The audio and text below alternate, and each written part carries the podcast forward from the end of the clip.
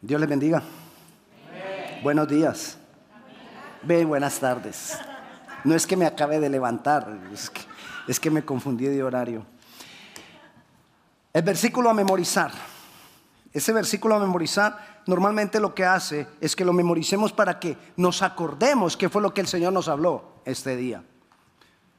Y se acordó Dios de Noé y de todos los animales que estaban con Noé y de todas las bestias que estaban con él en el arca e hizo pasar Dios un viento sobre la tierra y disminuyeron las aguas.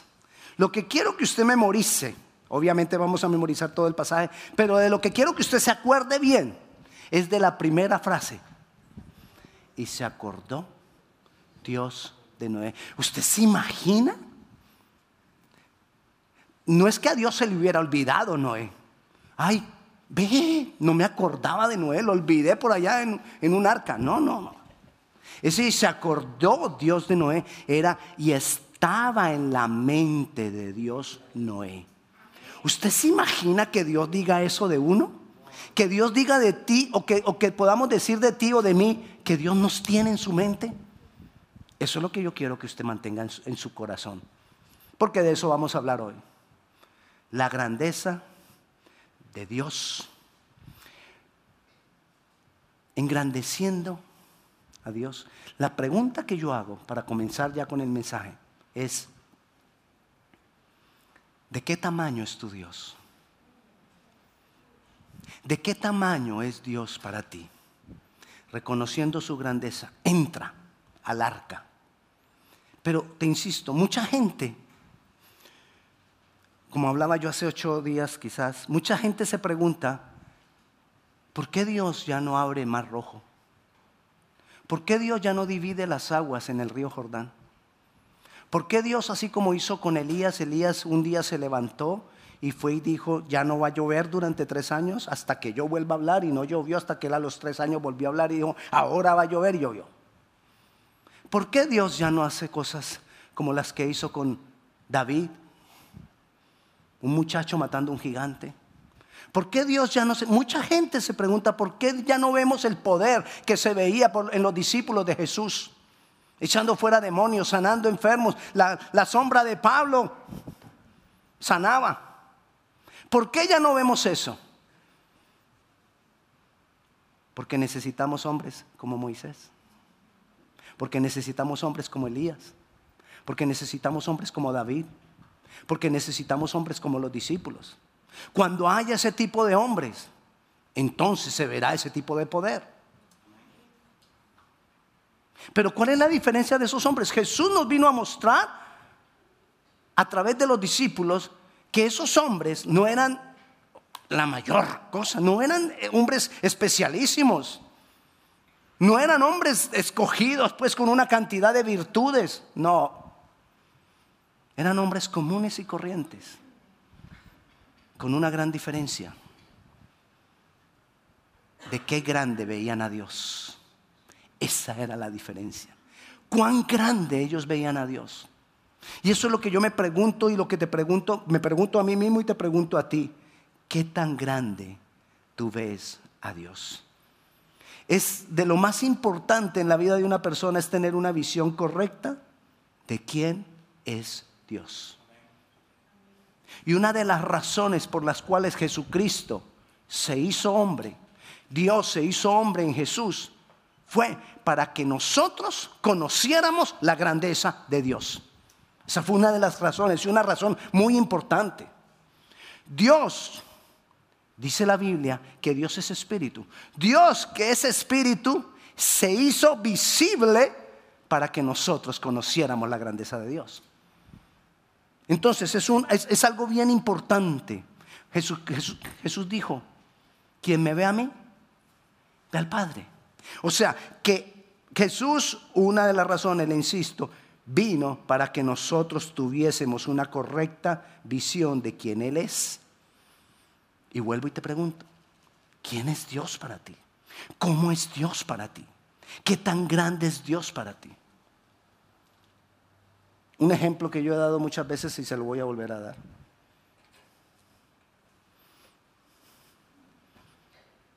Suponte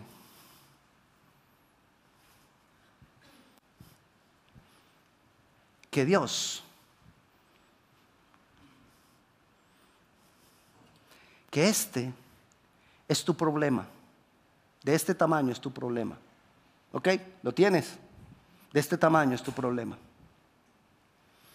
Pero si tú miras y tienes a Dios de este tamaño, ¿quién es más grande?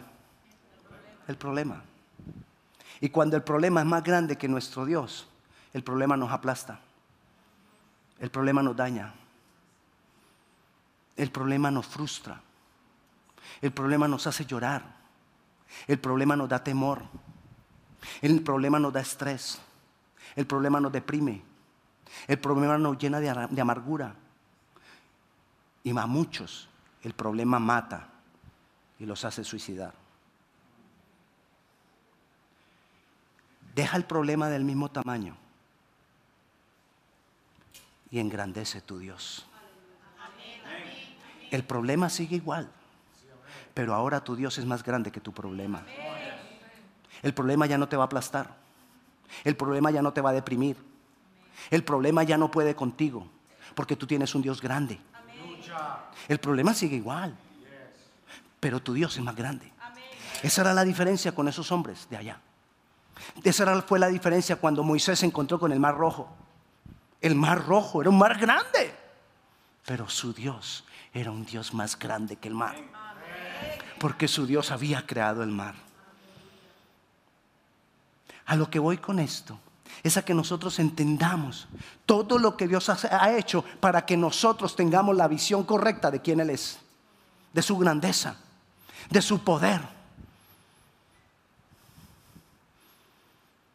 Jesús se manifestó para que nosotros conociéramos cuán grande es Dios. El Espíritu Santo vino y se ha establecido en nosotros para revelarnos a Jesús. Y Jesús al Padre. Mire el orden. Dios se reveló, pero los hombres no lo vieron.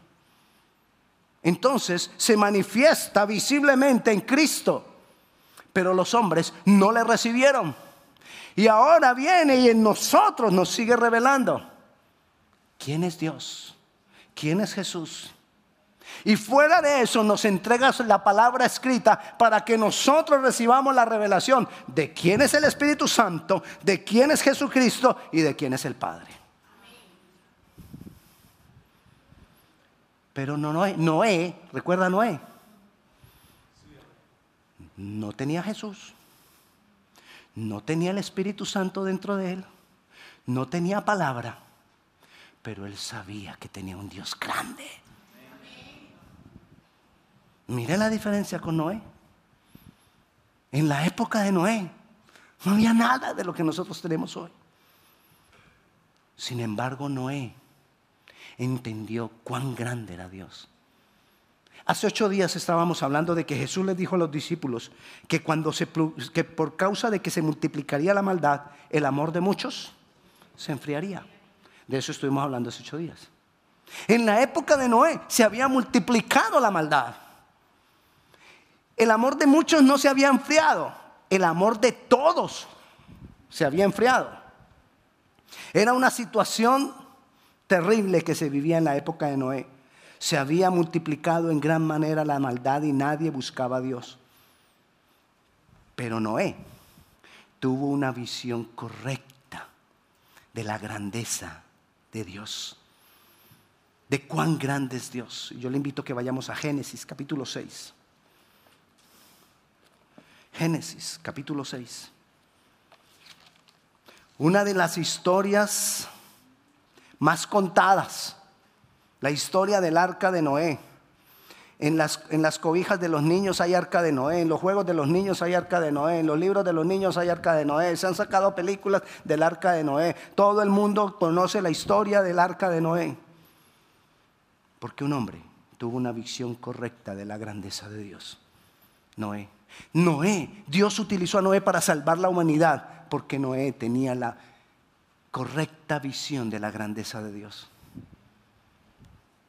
Y nosotros necesitamos eso. Y dice entonces, capítulo 6 de, de, Génesis, versículo 10. Voy a leerles el 10 y el 11. Dice, y engendró Noé tres hijos, a Sem, a y a Jafet. Y se corrompió la tierra delante de Dios y estaba la tierra llena de violencia. Era horrible la época de Noé. Todo el mundo hacía lo que quería.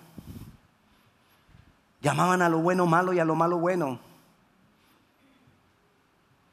Hacían cosas terribles los hombres. Cosa que está pasando hoy, allá afuera. Cosa que está pasando hoy en el mundo. Versículo 13 y 14. Y este mismo día, perdón, capítulo 6, versículo 13 y 14, me salté al 7. Y dijo pues Dios a Noé, he decidido el fin de todo ser, porque la tierra está llena de violencia a causa de ellos. Y aquí que yo los destruiré con la tierra. Hazte un arca de madera de gofer. Madera de gofer, guárdeme eso ahí. Madera de gofer. Harás aposentos en el arca y la calafatearás con brea por dentro y por fuera. Versículo 18. Mas estableceré mi pacto contigo. ¿Por qué Dios estableció pacto con Noé? Porque Noé tuvo una visión correcta de la grandeza de Dios. Les repito el 18, mas estableceré mi pacto contigo y entrarás en el arca tú y tus hijos, tu mujer y las mujeres de tus hijos contigo. Versículo 22, y lo hizo así Noé. Hizo conforme a todo lo que Dios le maldó. Una persona que entiende la visión de la grandeza de Dios va a hacer todo lo que Dios espera que haga. Eso hizo Noé. Hizo todo lo que Dios esperaba, todo lo que Dios le mandó. Viejo loco le decían. Viejo loco, ¿cómo vas a hacer un barco? Arca de barco. ¿Cómo vas a hacer un barco? En esa época no llovía. Y estaban lejos del mar. ¿Cómo vas a hacer un barco si no llueve, no hay agua y no hay mar? Es más, yo creo que Noé ni sabía que era un barco y Dios le viene y le dice, tienes que hacer un barco.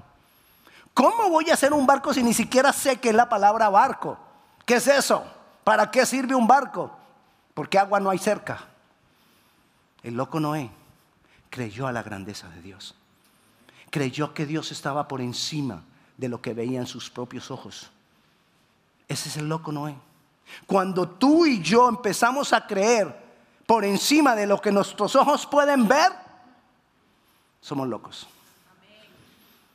Y dice la palabra que el Evangelio es locura para el que no cree. Y el Evangelio es locura. Dice el apóstol Pedro acerca de Noé, dice que Noé predicó la justicia. Y yo me ponía a pensar, bueno, ¿qué predicaría Noé? ¿Cómo predicaría Noé? ¿De qué hablaría Noé? Nosotros por lo menos hablamos de Jesús, hablamos del Espíritu Santo, hablamos lo que dice la palabra. ¿Qué predicaría Noé? ¿Cómo haría Noé para predicar? ¿Sabe qué predicaba el Noé? Salvación. ¿Y cómo predicaba Noé salvación? Todo lo que decía es, Dios me dijo que haga un arca y si tú te quieres salvar y creer en ese Dios, métete al arca. Eso era lo que predicaba Noé. ¿Quieres salvarte? Cree en Dios y métete al arca. Y eso, ¿y sabe cuántos creyeron? ¿Cuántos creyeron el mensaje de Noé? Siete. ¿Cuál era el mensaje? Cree en Dios y métete al arca. ¿Quiénes se metieron al arca? Siete con él. Siete y él. Su esposa, sus tres hijos y las esposas de sus tres hijos. Siete días estuvo el arca abierta. Después de que la terminó de construir, siete días el arca estuvo abierta para ver quién entraba al arca. Y solo siete entraron. Usted se imagina siete días salvación dispuesta y solo siete entraron. De toda la humanidad, de todo lo que existía, solo siete. Pero eso se repite. Porque hoy, hoy en día, el arca está abierta para que haya salvación de muchos. La puerta del arca no se ha cerrado, pero no muchos entran. No muchos entran. Nadie vino, solo Noé, sus hijos y, sus, y las esposas de sus hijos y su esposa. ¿De qué fue hecha el arca? leímos ahí que el arca fue hecha de madera de gofer. ¿Usted sabe qué es el gofer? ¿Alguna vez se ha preguntado de qué fue hecha el arca de madera de gofer? Nadie sabe.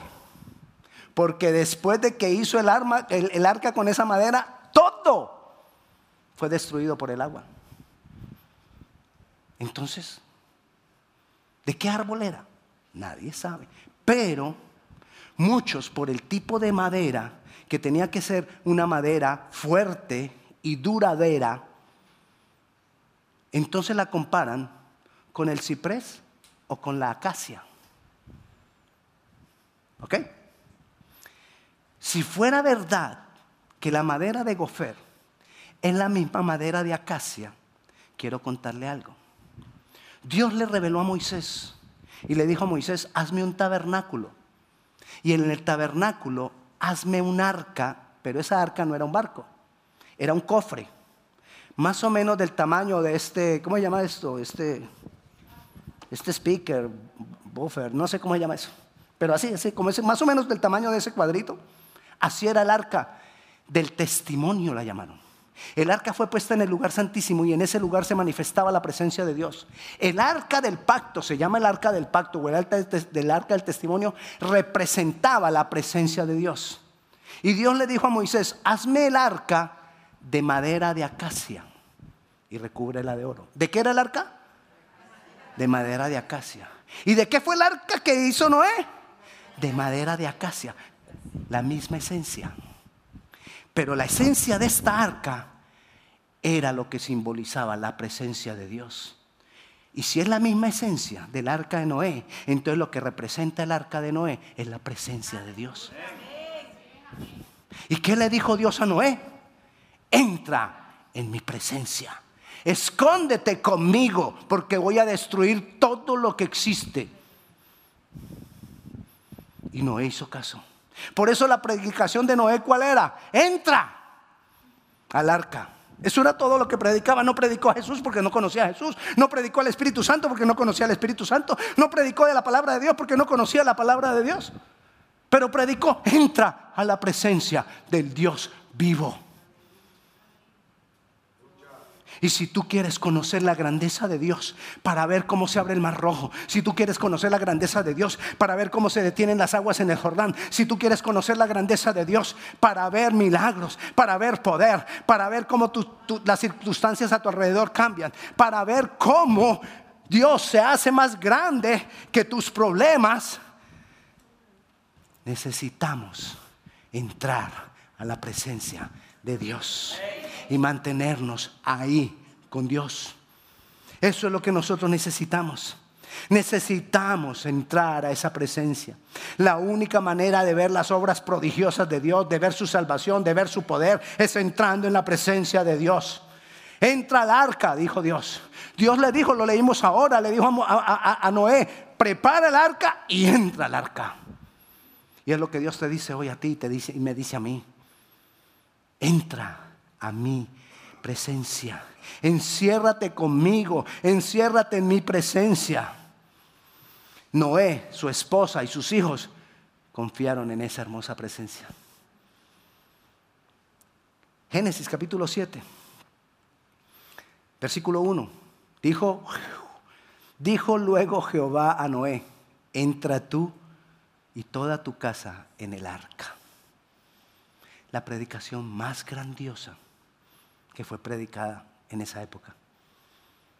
Cuando Jesús no había sido revelado, cuando el Espíritu Santo no había sido revelado, cuando la palabra no había sido revelada, la predicación fue, entra en la presencia de Dios.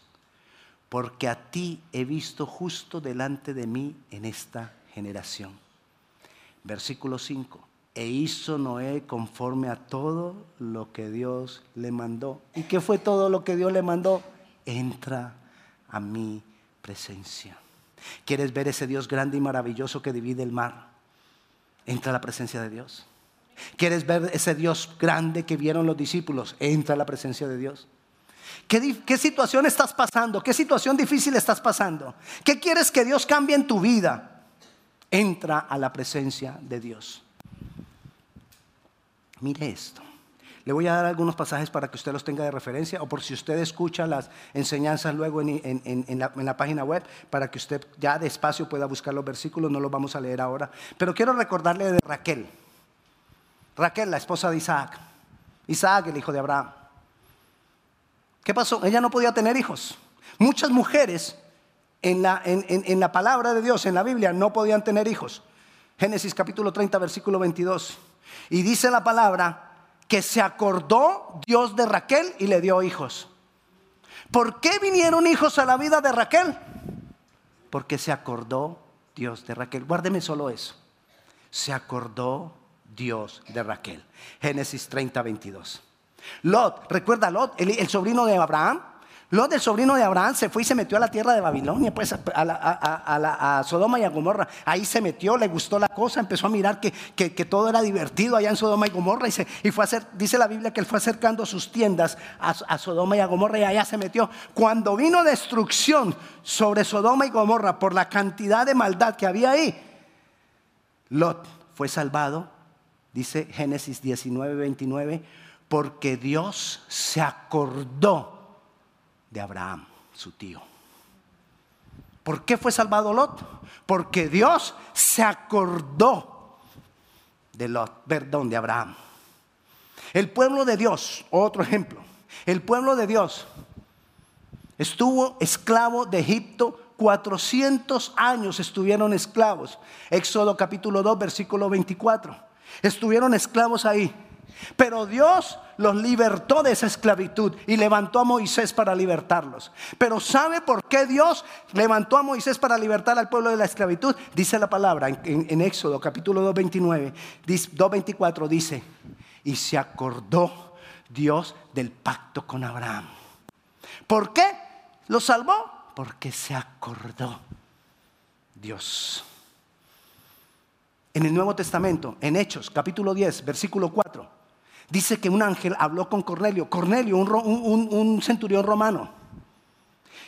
Y dice la palabra que en el capítulo, en el capítulo 10, versículo 4, dice que el ángel le dijo, tus oraciones y tus ofrendas, así como hablaba ahora Marvin de las ofrendas, tus oraciones y tus ofrendas han subido para memoria delante de mí.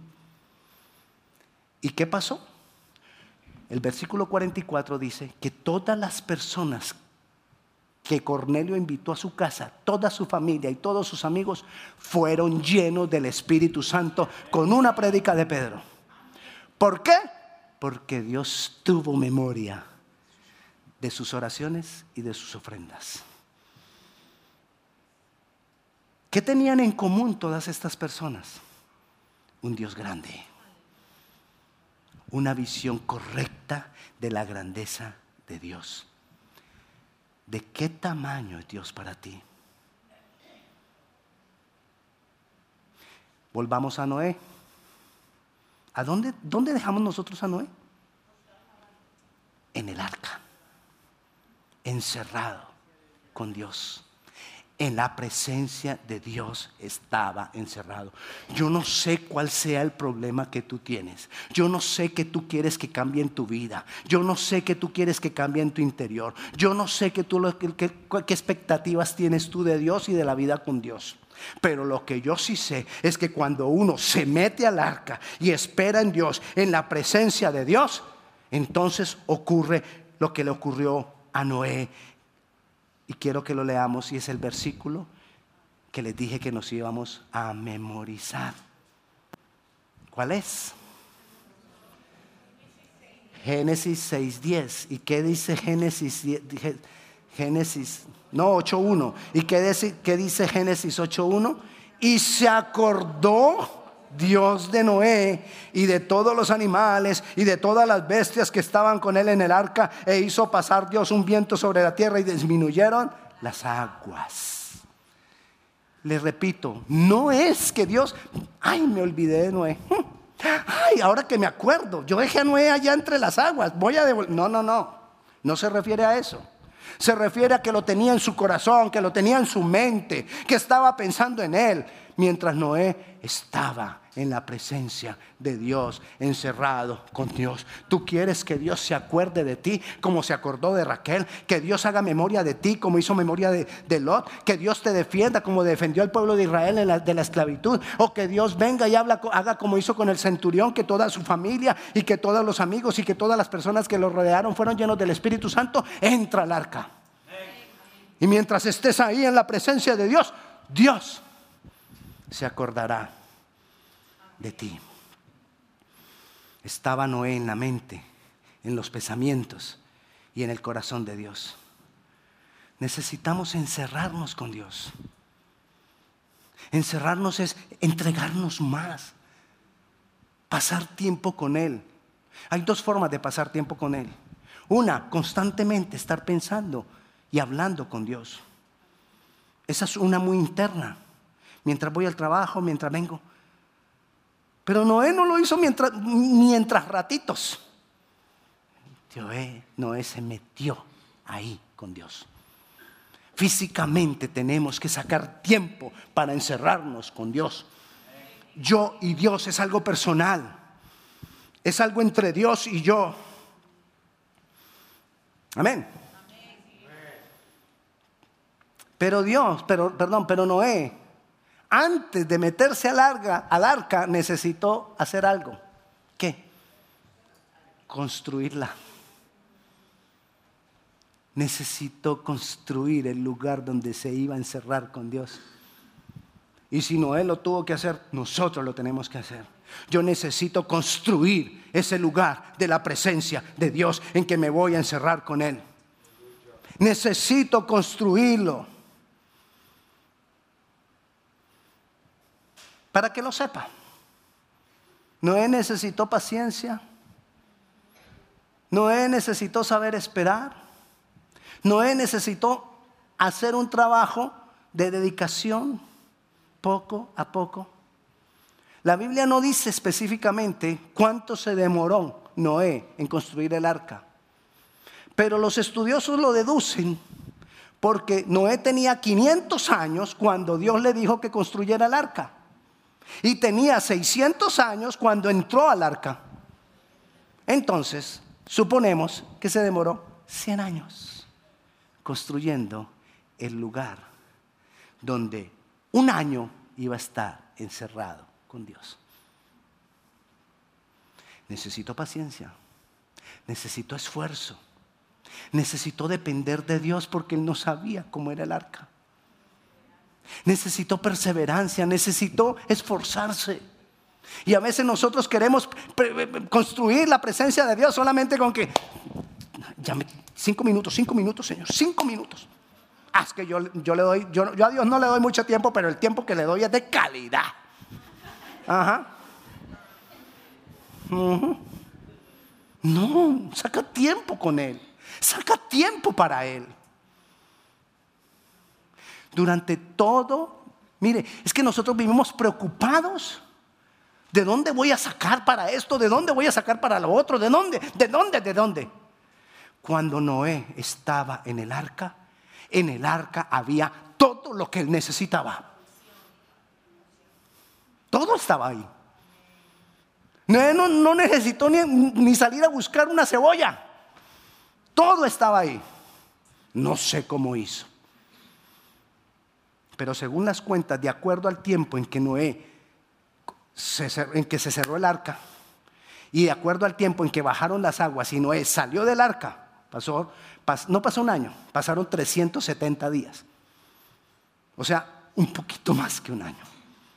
Pero todo lo que necesitó lo encontró encerrado en la presencia de Dios. Todo lo que tú necesitas lo encontrarás encerrado en la presencia de Dios. Nosotros a veces nos asustamos por lo que pasa afuera. A veces yo me asusto, hablamos con mi esposa y, muchas veces decimos, el Señor, ¿por qué no viene ya? Esto está aterrador lo que pasa allá afuera. Es aterrador cómo manejan las leyes. Es aterrador cómo quieren cambiar las leyes. Es aterrador cómo quieren cambiar la naturaleza nuestra, aún físicamente. La gente operándose, que porque ya, ya, no, ya no es niño, sino que es niña. Y una cantidad de locuras pasan allá afuera. Y eso asusta. Pero cuando yo estoy encerrado en la presencia de Dios, Dios me va a proveer todo. Y si yo necesito saber algo de lo que pasa allá afuera, Dios me mandará la señal.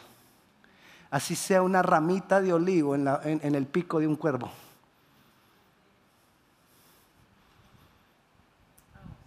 Todo, todo, aún lo que yo necesito saber, Dios me lo va a mandar a decir cuando estoy en la presencia de Dios. Métete al arca. ¿Y cómo la voy a construir? ¿Cómo construir esa presencia? Vayamos al Salmo 103. Saca tiempo. Lo primero, saca tiempo. Saca tiempo para estar con Él. Saca tiempo para encerrarte en Él. No solamente encerrarte en Él de manera que pienses en Él, sino encerrarte en Él de manera que estés dedicado esos momentos a, Él.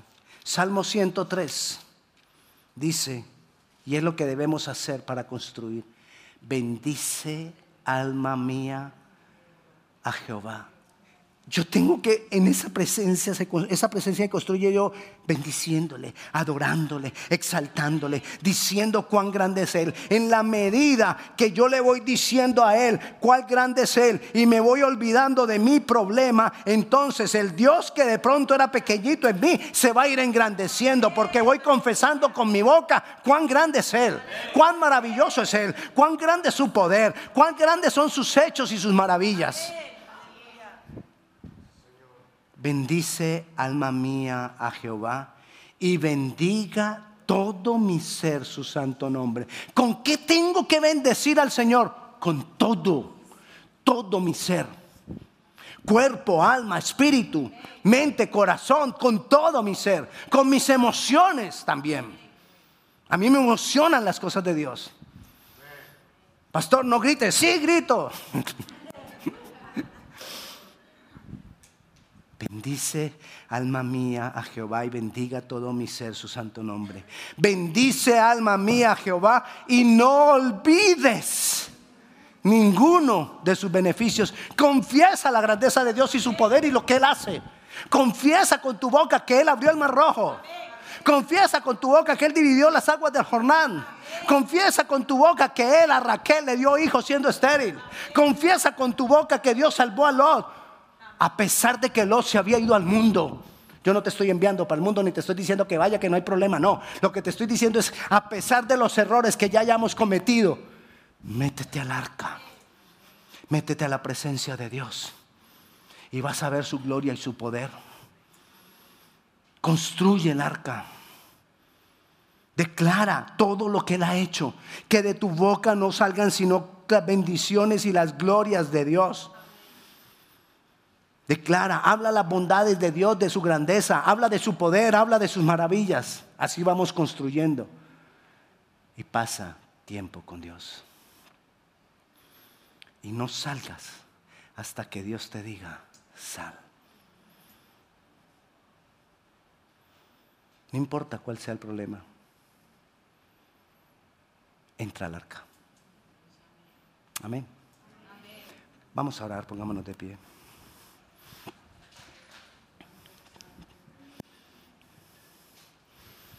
Jesús, gracias por la obra que has hecho por nosotros. Gracias Jesucristo.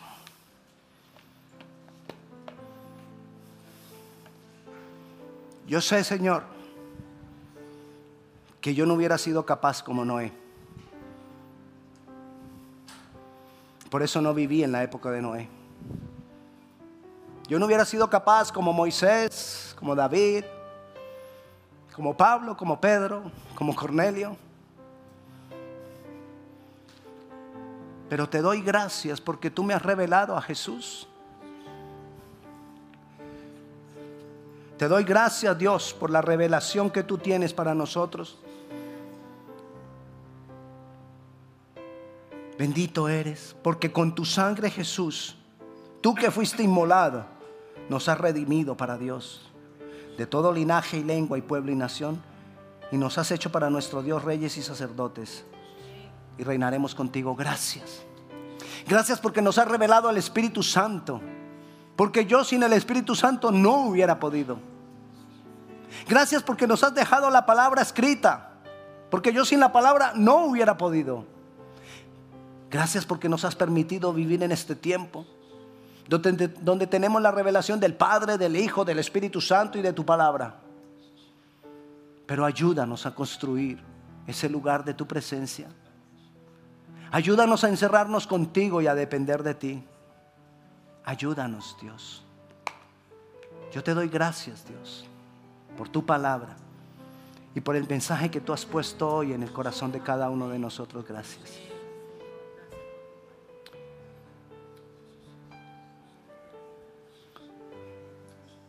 Yo quiero orar por cada uno de los jóvenes que van a entrar a estudiar próximamente, sea high school, sea middle school, sea la universidad, sea el college. Yo quiero pedirles que pasen aquí adelante, yo quiero orar por ustedes.